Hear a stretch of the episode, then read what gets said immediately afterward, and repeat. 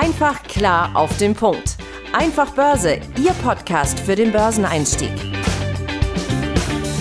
Die im Podcast besprochenen Aktien und Fonds stellen keine spezifischen Kauf- oder Anlageempfehlungen dar. Die Moderatoren oder der Verlag haften nicht für etwaige Verluste, die aufgrund der Umsetzung der Gedanken oder Ideen entstehen. Und damit herzlich willkommen hier zum Einfach Börse Podcast. Mein Name ist Benjamin Heimlich und heute nicht Tim Temp bei mir im Studio, sondern ich habe mir einen äh, Kollegen eingeladen, den Fabian Strebin. Hi Fabian. Hi Benjamin, schön dabei zu sein. Und äh, Fabian ist bei uns beim Aktionär unser Bankenexperte. Und nachdem er jetzt die US-Notenbank schon mehrere Zinsanhebungen äh, vollzogen hat und seit neuestem jetzt auch die EZB eben eine erste Zinserhöhung angekündigt hat, haben wir gedacht, wir nutzen den ähm, Moment mal, den Aufhänger und schauen uns heute mal eben Bankentitel an, ja eigentlich tatsächlich davon profitieren sollten, oder Fabian? Du sagst es ja, allgemein profitieren Banken von höheren ähm, Zinsen. Sie arbeiten ja in ihrem Kerngeschäft, wo sie Kredite an Unternehmen und Privatpersonen vergeben, auch ähm, mit den Zinsen. Also ähm, bei vielen Banken, gerade jetzt denen, die eben nicht im Investmentbanking tätig sind, ist der Großteil des Umsatzes tatsächlich aus diesem zinsabhängigen Geschäft, wo es eben einfach um Kredite und Darlehen ähm, geht. Und ähm, die USA, die Fed, die dortige Notenbank, die haben ja schon im März diesen Jahres eben den Leitzins angehoben und jetzt zuletzt auch ja immer aggressiver. Und die EZB, die auch ja für Deutschland über den Euro mit zuständig ist, ist jetzt eben erst im Juli diesen Monat äh, mit der ersten Leitzinserhöhung seit Jahren ähm, dem nachgefolgt. Ja, und macht es jetzt tatsächlich dann eben diese äh, Bankentitel, also Bankenaktien wieder spannend rein zu investieren, weil die profitieren? Was, wie siehst du das? Wir wissen ja, dass an der Börse natürlich die Zukunft gespielt wird. Das hat man hier sehr schön beobachten ähm, können, wie die Erwartungen schon im letzten Jahr waren. Die Inflation in den USA, aber auch Europa und Deutschland ähm, hat ja schon zugenommen, bevor jetzt diese Energiepreisinflation durch den ähm, Krieg in der Ukraine im Februar an Fahrt gewonnen hat. Das heißt, wir hatten schon im vierten Quartal letzten Jahres in den USA ja die Diskussion, ob dieses Jahr die Zinsen nicht erhöht werden müssen, wenn die Inflation weiter steigen würde und so weiter. Und dann hat man das an den Märkten natürlich auch schon gespielt mit den großen Wall Street Banken, Bank of America, Wells Fargo, Goldman Sachs, JP Morgan und wie sie noch heißen. Ähm, diese Aktien, die Kurse, die haben das schon vorweggenommen bevor überhaupt eben erst ähm, im März die erste Zinserhöhung erfolgt ist. Dann ist aber eben jetzt ähm, das Pendel zurückgeschwungen, weil ähm, bei so einer Zinserhöhung geht es äh, jetzt natürlich auch darum, äh, um wie viele Basispunkte beziehungsweise Prozent werden denn die Leitzinsen ähm, angehoben und in welchem Zeitraum, also wie schnell. Also grundsätzlich ähm, ist es natürlich positiv für die Banken und es wurde auch viel vorweggenommen, aber in dem Moment, als es dann eben darum ging, dass die Zinsen angehoben werden, ähm, hat die Notenbank äh, dann natürlich auf die Inflation schauen müssen und seit Monaten wird ja jetzt am Markt immer wieder gespielt, ähm, dieses Szenario, dass die Fed und jetzt zunehmend auch die EZB die Zinsen so stark anheben könnten, dass eben ein Abschwung, eine Rezession ausgelöst werden könnte oder ob es eben den Notenbankern gelingt, ähm, das genau so auszutarieren, dass es nicht passiert. Und dann schwingt das Pendel eben könnte wieder zurückschwingen, wenn dann eben eine Wirtschafts-, ein Abschwung oder sogar eine Wirtschaftskrise ausgelöst wird und bei Banken dann eben Kredite im Regen stehen. Dann nützt es dann eben nichts, wenn das allgemeine Zinsniveau höher ist, wenn die Bank einfach weniger Kredite vergibt oder vergebene Kredite sogar eben noch ausfallen und abgeschrieben werden müssen. Gut, also das heißt aber auch, dass jetzt US-Banken aktuell nicht zwingend attraktiver sind als europäische, obwohl dort die Zinsen höher sind, weil wir ja eben dieses gesamte äh, konjunkturelle und wirtschaftliche Umfeld haben, das aktuell einfach ja, das ganze Thema ein bisschen schwierig macht, oder? Ich sage mal so, es kommt äh, wie meistens darauf an, ja. Also äh, natürlich ist der amerikanische Bankensektor seit der Finanzkrise 2008, 9 damals viel besser aus dieser Krise herausgekommen und ähm, zumindest die amerikanischen Großbanken, aber auch viele börsennotierte Regionalbanken, kleinere Banken haben dann wieder relativ schnell ähm, satte Gewinne geschrieben, Milliardengewinne. Und ähm, damit war es auch möglich, beispielsweise in den letzten Jahren sehr viel eigene Aktien zurückzukaufen, was ja auch die Kurse getrieben hat. Und der amerikanische Bankensektor gilt deswegen auch eben als deutlich widerstandsfähiger, weil man eben damals sich nicht ähm, dagegen wehren konnte, dass der Staat nach der Finanzkrise eingestiegen ist und die Bilanzen bereinigt hat, also die ganzen faulen Kredite rausgekauft hat. Und das hat man in Europa verschleppt. Auch die beiden deutschen Großbanken, Deutsche Bank, Commerzbank, haben ja jetzt erst vor zwei, drei Jahren die Commerzbank vor einem Jahr ihre lange ähm, letztlich der aufgeschobenen Sanierungen. Es waren nicht die ersten jeweils seit der Finanzkrise, aber dann doch die tiefgreifendsten endlich in Angriff genommen, weil man eben viele Umstrukturierungen und faule Kredite nicht nur in Deutschland, sondern generell in Europa im Bankensektor eben noch vor sich hergeschoben hat. Also deswegen gelten die Banken in den USA schon als vielleicht sogar etwas konservativer, abgesehen von den reinen Investmentbanken und auf jeden Fall als stabiler, auch gewinnstabiler. In Europa hat man dann eben das oft auch so gesehen, dass die Chance vielleicht größer ist bei einzelnen Werten, wenn dort endlich die Sanierung stattfinden würde oder die Sanierung länger letztlich dann äh, noch im Laufen war. Das andere ist natürlich, was du jetzt schon angesprochen hast, die Zinswende.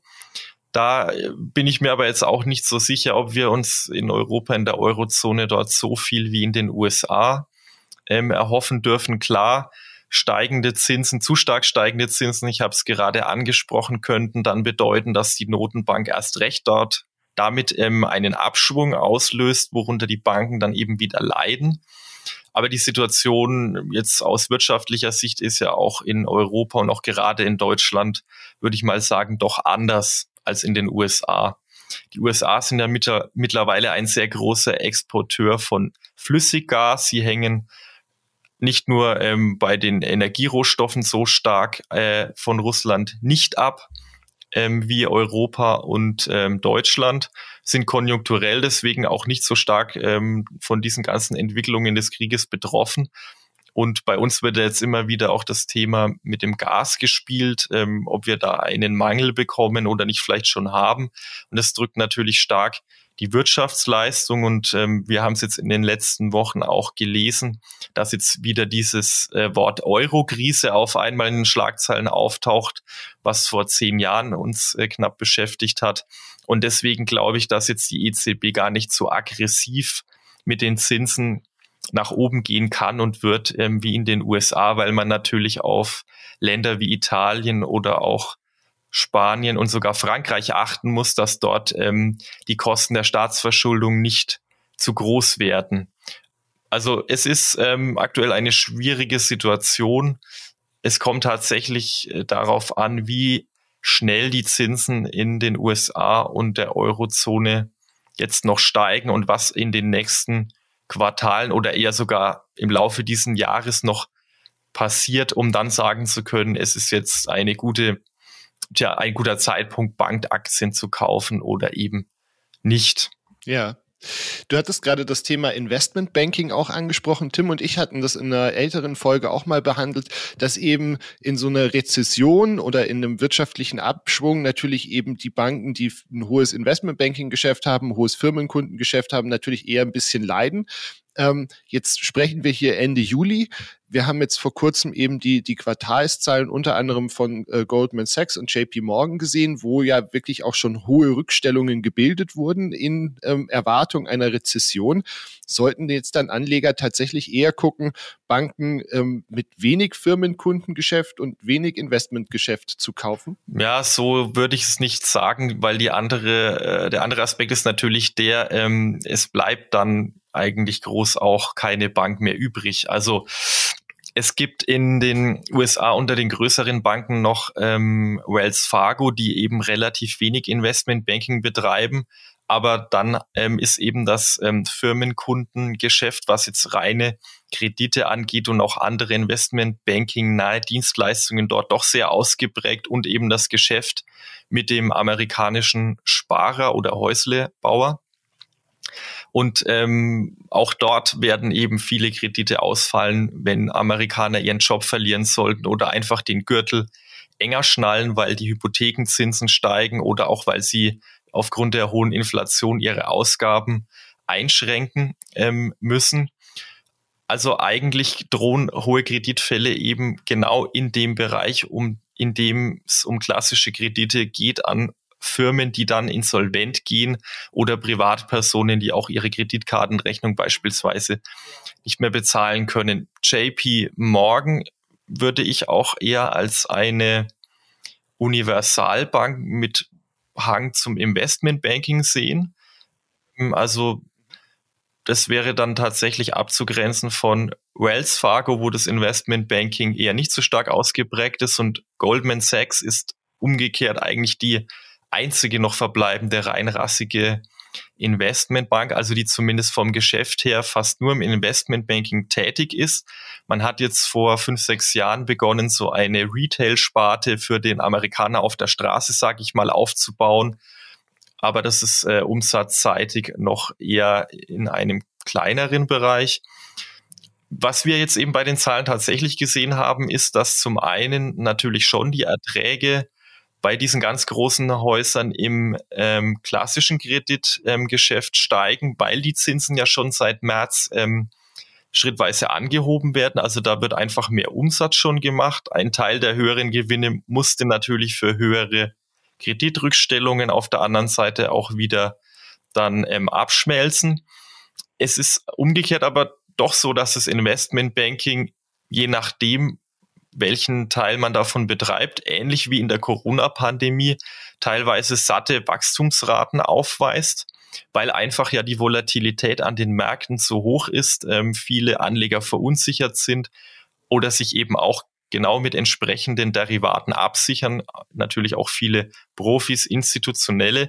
Und diese Produkte bieten eben natürlich auch die amerikanischen Investmentbanken an und zu einem Teil betreiben sie auch einfach noch Handel auf eigene Rechnung und versuchen einfach von verschiedenen Konstellationen zu profitieren. Ja, du hattest vorher jetzt auch schon mal ein bisschen die äh, deutschen und die amerikanischen Banken so gegeneinander gelegt.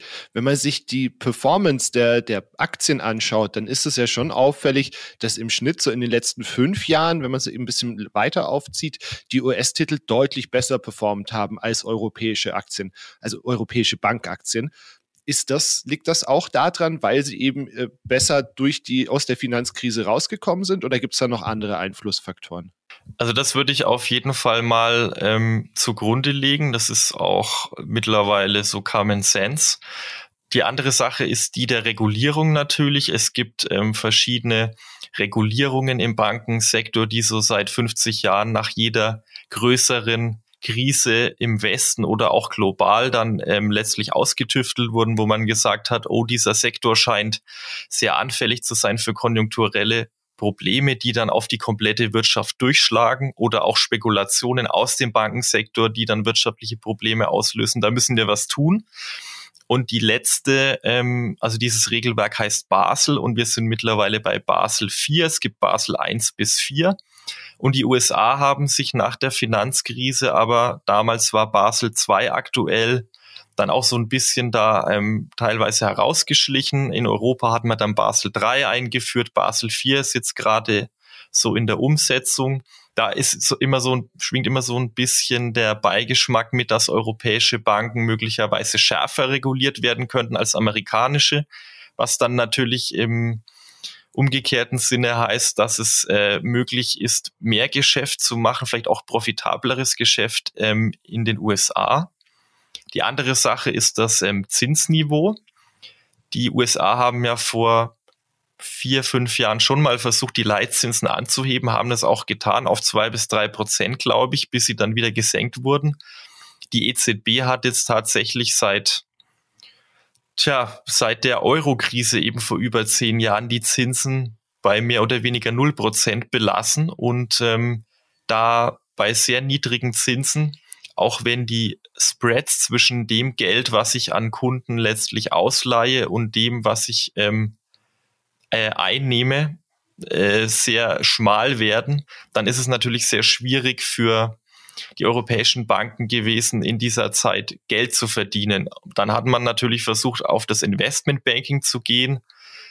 Dort ist dann aber die Regulierung verschärfend noch hinzugekommen. Also es gibt verschiedene Probleme, aber man kann schon klar sagen, dass die ähm, amerikanischen Banken eher einige Vorteile in den letzten Jahren genossen haben und diese satt sprudelnden Gewinne ähm, haben sich natürlich dann auch auf die Bewertungen ausgewirkt der Aktien, die dann attraktiver erschienen. Und man konnte für ähm, zig Milliarden im ganzen Sektor eigene Aktien auch zurückkaufen, was dann natürlich optisch ähm, wiederum eher zu steigenden Kursen geführt hat und Aktienrückkäufe beispielsweise bei europäischen Banken sind dann doch im Vergleich zu den amerikanischen Wettbewerbern eher auf geringem Niveau geblieben. Mhm. Wenn du dir jetzt Aktien von Banken anschaust oder ähm, generell die Banken an sich dir anguckst, gibt es da Kennzahlen, sage ich mal, die für Banken jetzt besonders sind, die wir jetzt bei anderen Unternehmen, also irgendwie ein Kurs-Gewinn-Verhältnis oder sowas, uns gar nicht angucken oder die es vielleicht auch gar nicht gibt?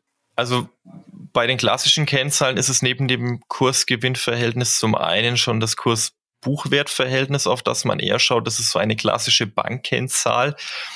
Das ist auch sowas, wo wir nochmal darauf zurückkommen können. USA, Europa. Warren Buffett ist ja der Value-Investor, den alle so im Sinn haben, wenn wir darüber sprechen, dass man unterbewertete Titel kauft und eine Kennzahl von ihm ist ja das Kurs-Buchwert-Verhältnis, eine Aktie für unter einen Dollar oder Euro kaufen. Also wenn das Kurs-Buchwert-Verhältnis eben unter eins liegt, meinetwegen bei 0,9, also für 90 Cent ein Unternehmen kaufen, was in der Bilanz ähm, eben zu einem Euro natürlich dann drin steht, also letztlich unter Wert kaufen. Bei Banken ist dieses Kurs-Buchwert-Verhältnis in Europa in den letzten zehn Jahren immer so ein zweischneidiges Schwert gewesen, weil dort der Markt letztlich die geringe Profitabilität und möglicherweise Überraschungen in der Bilanz im Sinne von faulen Krediten mit Kurs-Buchwert-Verhältnissen von deutlich unter eins bewertet hat. Da konnte man also nicht mehr sicher gehen, bei einer deutschen Bank oder Commerzbank beispielsweise, die lange bei 0,3 lagen beim Kurs-Buchwert-Verhältnis teilweise heute noch, dass es wirklich ein Schnäppchen ist, sondern das hatte schon eher Gründe. Dann geht's ähm, doch auch verstärkt aufgrund der Regulierung bei solchen speziellen Kennzahlen zum Beispiel auch auf ähm, einfach die Eigenkapitalquote. Da ist es anders als jetzt bei klassischen Unternehmen, die im produzierenden Bereich tätig sind oder auch Tech-Unternehmen, so dass es da tatsächlich aus regulatorischen Gründen für jedes einzelne Institut teilweise Vorgaben von der Notenbank oder von der Finanzaufsicht gibt, also welche Eigenkapitalquote vorgehalten werden kann. Und anhand dessen ergibt sich dann beispielsweise auch der Spielraum, wie viel die Bank ausschütten kann über Dividenden in den kommenden Quartalen an die Anleger. Da ist äh, zu nennen beispielsweise eben der Stresstest der amerikanischen Notenbank, der Fed, der jetzt äh, auch im, ich glaube, es war vor vier, fünf Wochen, im Juni wird er immer veröffentlicht. Und danach ist dann eben immer ähm, es so, dass die Großbanken, die börsennotierten Banken dann bekannt geben, aufgrund ihres Abschneidens im Test, wie viel Dividende sie jetzt ausschütten, ob sie die Dividende erhöhen können oder ähm, ob sie jetzt eben dort mehr sparen müssen, um eine neue Zielvorgabe zu erreichen. Also das ist, denke ich, was, was es, glaube ich, jetzt so in anderen Branchen auch nicht gibt, dass es so einen branchenweiten Test von der Aussicht gibt und man danach dann überhaupt erstmal schauen kann, kann ich jetzt überhaupt noch eigene Aktien demnächst zurückkaufen oder Dividenden ausschütten oder muss ich hier vielleicht eher vorsichtiger jetzt agieren, auch weil es dann eben einfach nicht mehr möglich ist. Fabian, vielen lieben Dank für deine Einblicke. Ich habe heute wieder sehr viel mitgenommen. Ich hoffe, ihr als Zuhörer auch.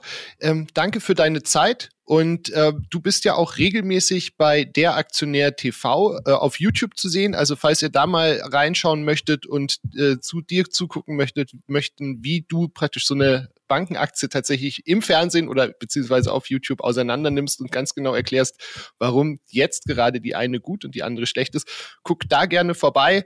Ansonsten schreibt uns auch gerne eine Mail an podcast.einfachbörse.com und ich freue mich, wenn wir uns hier dann nächste Woche wiederhören. Fabian, dir nochmal vielen Dank und bis dahin. Schön, dass ich dabei sein konnte. Danke. Ciao. Ciao. Einfach klar auf den Punkt. Einfach Börse, Ihr Podcast für den Börseneinstieg.